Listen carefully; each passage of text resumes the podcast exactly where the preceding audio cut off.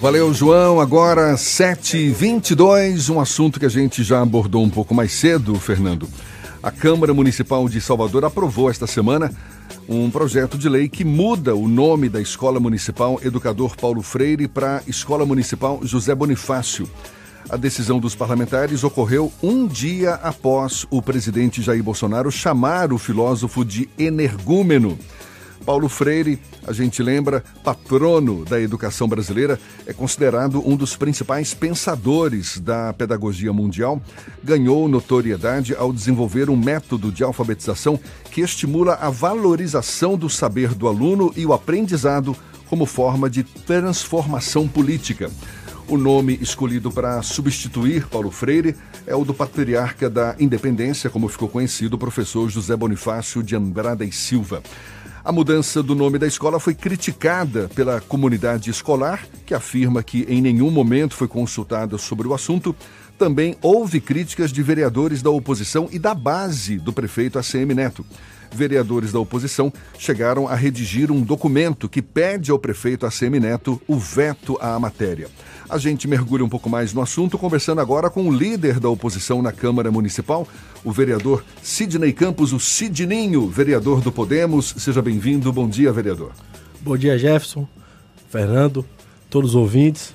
Mais uma vez, agora do lado de cá, ouvindo e participando desse programa que é sucesso de audiência. Maravilha. que faz com que todos os soteropolitanos possam começar o dia com muito bom gosto. A gente comentou mais cedo, eu e o Fernando aqui, que vereadores da oposição reclamaram de terem participado da votação, mas sem conhecimento da matéria. Como é que pode acontecer uma coisa dessa? Pois bem, ontem e anteontem, na verdade, nesses últimos dez dias, a gente fez um acordo no colegiado de líderes da votação de alguns projetos. Seriam sete projetos do executivo e projetos de vereador. São projetos que vivemos hoje um momento diferente na casa e vereador começou a ter voz. O vereador começou a ter projetos votados. Fizemos um acordo em que cada vereador pudesse ter até quatro projetos. E diante dessa necessidade de acordo, foram colocados alguns projetos para votação. A votação teve um, uma situação muito acelerada e a oposição, quando eu vi que estavam sendo votados alguns projetos, pedi que a gente suspendesse a sessão, pedi ao presidente Geraldo Júnior que a oposição se reunisse na sala da oposição e aí aconteceu.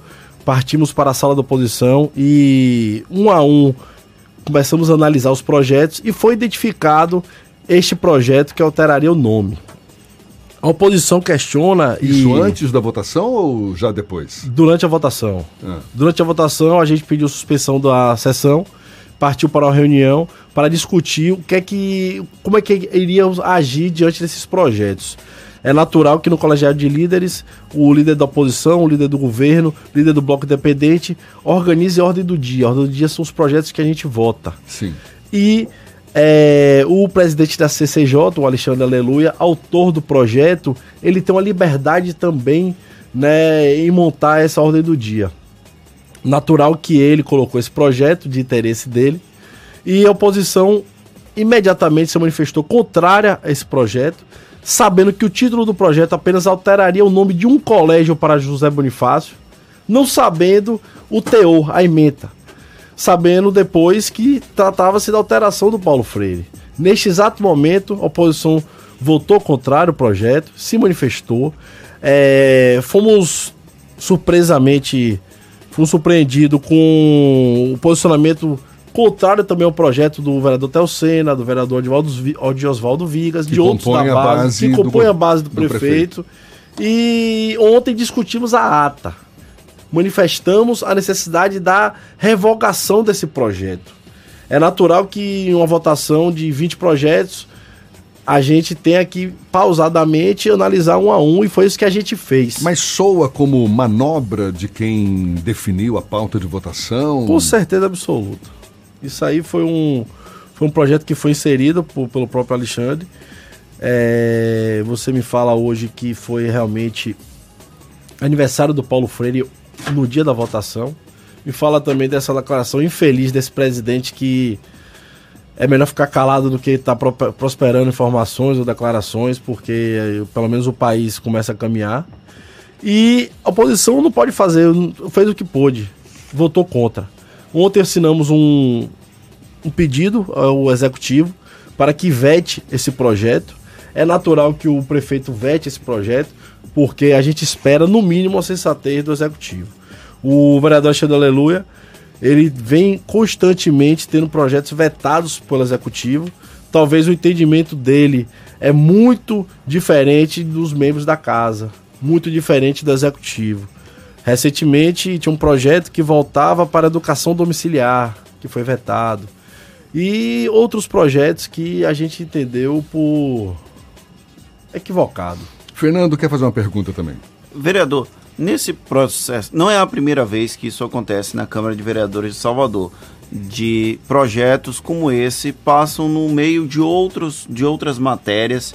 É, eu lembro que antes da sua legislatura, a Câmara de Salvador aprovou uma moção de repúdio ao STF por ter é, liberado o aborto de anencéfalos e à época a oposição também era contra, votou o projeto sem saber que estava votando aquele projeto e ele acabou é, votando. Existe uma forma de melhorar o funcionamento do legislativo para que os vereadores não sejam surpreendidos é, de votar em projetos que são polêmicos ou que são alguns julgam inadequados sem saber, porque na minha opinião parte do eu parto do pressuposto que o vereador tem a obrigação de saber o que ele está votando. Mas já que eles não estão sabendo o que é que estão votando, como melhorar esse processo? Fernando, é, eu tenho certeza que os vereadores votam e sabem o que estão votando. Tanto que a oposição votou contrária a esse projeto. O que ocorre é que a oposição é minoria e é tratorada. Não tem jeito. Mas, Mas o, Fernando, caso... o Fernando está levantando uma questão de vereadores serem surpreendidos por matérias é, sendo votadas e eles sem o conhecimento do teor da, dessas matérias. Isso ocorre, isso ocorre. É, os próprios vereadores, inclusive nesse caso, chegaram a se manifestar, falando que ó, fomos, fomos surpreendidos. E isso não é inédito. Isso. Nesse caso específico, é, como você falou, Fernando, eu cheguei na casa tem três anos, é, minha primeira legislatura, e sou líder da oposição já há um ano todas as matérias que foram votadas nessa legislatura são de conhecimento dos vereadores e lhe confesso, nesse caso específico, sentamos hoje através da TV Câmara, você consegue acompanhar a sessão. Entrei no celular junto dos vereadores, fomos acompanhando projeto a projeto, analisando projeto a projeto e nos posicionamos contrário a dois projetos. E assim a gente fez. Eu entendo que hoje é, existe essa essa pauta que é construída ou pelo presidente da CCJ ou pelo líder do governo. O que tem hoje compromisso, o que foi ontem acordado nesta da casa é que toda a pauta, toda a hora do dia agora somente será votada com assinatura dos três líderes, do líder da oposição, do líder do, do governo e da bancada independente, para que não ocorra mais é, situações dessa natureza. Então, o acordo de líderes que foi é, feito na última terça-feira para a votação de projetos de vereadores foi descumprido. Correto. Ok, partindo do pressuposto que a, o colégio de líderes existe, mas não funciona, então a gente precisa melhorar o trabalho da Câmara. O que precisa hoje é acordo ser cumprido. Ontem foi muito polêmica a sessão, foi a última sessão do ano. É, muitos vereadores bateram na tecla da necessidade do cumprimento do acordo. Ontem, é, mais uma vez, restou comprovado que alguns acordos não vinham sendo cumpridos, porque a gente não pode hoje dar autonomia para um presidente ou um outro presidente de comissão montar a pauta da ordem do dia. Agora, toda a ordem do dia será montada com assinatura e com aval de todos os líderes, senão não será votada, e foi o que aconteceu ontem. Ontem é, existiu uma, um pedido muito forte por alguns vereadores que não tiveram vereador, projetos votados, e ontem eu me manifestei contrário a qualquer novo projeto que fosse votado. A vereadora Marcele tinha necessidade de alguns, o vereador Luiz Carlos, é, o, alguns outros vereadores imploraram e pediram para que votassem projetos, inclusive não polêmicos, porque o acordo passa desse pressuposto. Inicialmente, qualquer acordo que viesse a ser feito dentro desse rol de quatro projetos seriam projetos não polêmicos. E a gente entende que esse projeto do vereador Alexandre Aleluia, que eu prefiro minimizar ele. É um projeto ridículo. É uma afronta à, à, à história da educação do país. Então eu deixo agora nas mãos do. Nossa parte, a oposição já fez a parte, que é, o votar, é votar contrário, e deixo na mão do executivo vetar. Inclusive, tenho certeza que o, o secretário Bruno Barral, o qual eu já conversei, é totalmente contrário a esse, essa alteração. Inclusive, já no início da próxima, do próximo ano, é, estarei fazendo um projeto para que não se altere nome de rua, para que não se altere nome de colégio, porque você acaba perdendo a referência já pensou? Amanhã o nome de sua rua mudou. O nome de sua rua vai ser o qualquer que o vereador decidiu. Ou então que exista uma, uma, uma, uma, uma carência. Que dentro do. De, só possa alterar o nome de rua em algum período. Porque o correto é que se mantenha. E é isso que a gente vai buscar. Só uma sugestão, nesse caso, seria que a comunidade envolvida fosse consultada. Como, por exemplo, vai alterar o nome da rua, que os moradores da rua se manifestem se desejam ou não a alteração do nome de ruas. Porque a gente tem um projeto, um processo aqui no Brasil é, de amadurecimento com relação às homenagens a pessoas que foram referências na ditadura militar e que foram torturadores, por exemplo. Então, tem substituído nomes de escola, nome de ruas por conta disso. E às vezes a comunidade até concorda com essa substituição. Então, só para não proibir também, acho que talvez seja um pouco extremista demais. O que não foi o caso dessa mudança de nome na escola, não é? A comunidade escolar se disse não ter sido consultada a respeito. Estamos aqui conversando com o vereador Sidninho, Sidney Campos, Sidninho, vereador do Podemos. A gente retoma essa conversa já já. Agora, 25 minutos para as 8 na tarde FM. Valeu, Thaís. Agora são 7h45. A gente retoma a conversa com o vereador Sidninho, Sidney Campos, o Sidninho vereador do Podemos, líder da oposição na Câmara Municipal de Salvador. Fernando Duarte está doido para fazer uma pergunta de política, sucessão municipal. Fernando. Cirinho, qual a expectativa do Podemos para as eleições de 2020? O deputado federal Bacelar lançou sua pré-candidatura e já sinalizou a possibilidade de eventualmente compor com o Sargento Isidoro, que também é pré-candidato a expectativa é que o Podemos tenha efetivamente uma candidatura própria na capital baiana, é essa a sua defesa, e como está a formação de uma chapa de vereadores, já que esse ano não tem a coligação proporcional. A expectativa do Podemos é a melhor possível. O Podemos, no ano de 2019, sofreu uma grande perda em sua estrutura. É, diariamente vem sendo esvaziado pelo governador Rui Costa quanto a cargos e estrutura para fazer política, principalmente municipal. Mas o Podemos sempre soube fazer política. Podemos em 2012 fez seis vereadores. Em 2016, enquanto oposição, fez três vereadores. E hoje as expectativas são de seis vereadores. Esse fim da coligação não nos atrapalha, não nos afeta porque sempre a chapa de vereadores nunca coligou. Podemos sempre teve seus próprios candidatos.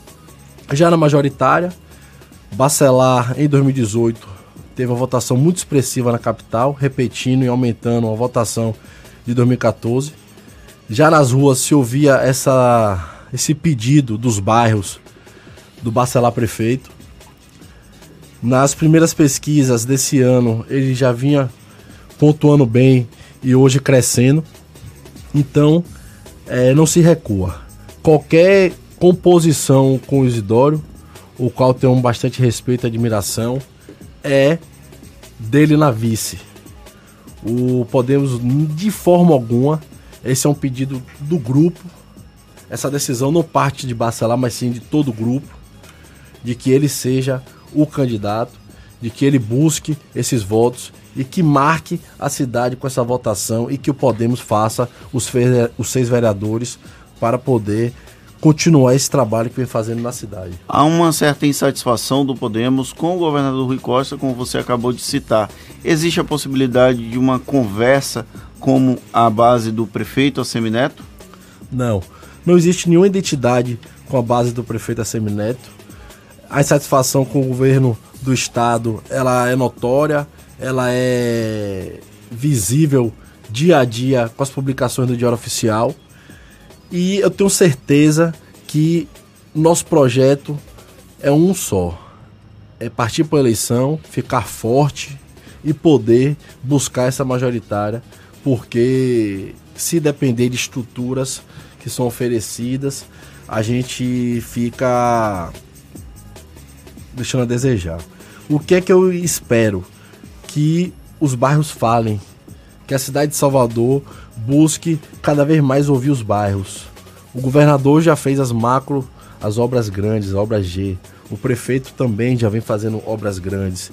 E os bairros ficam ao léu, ficam carentes. E é isso que Bacelar tem trabalhado. É nesse rol de votos de eleitores que Bacelar tem força, que o Podemos sabe trabalhar. E é onde a gente vai buscar essa voz. Vereador Vereador Sidninho, Sidney Campos, vereador do Podemos, líder da oposição na Câmara Municipal, conversando conosco. Muito obrigado e um bom dia. Bom dia, Jefferson, Fernando. Obrigado a todos os ouvintes e desejo uma excelente programação para vocês e mais convites para, para que a gente possa estar presente.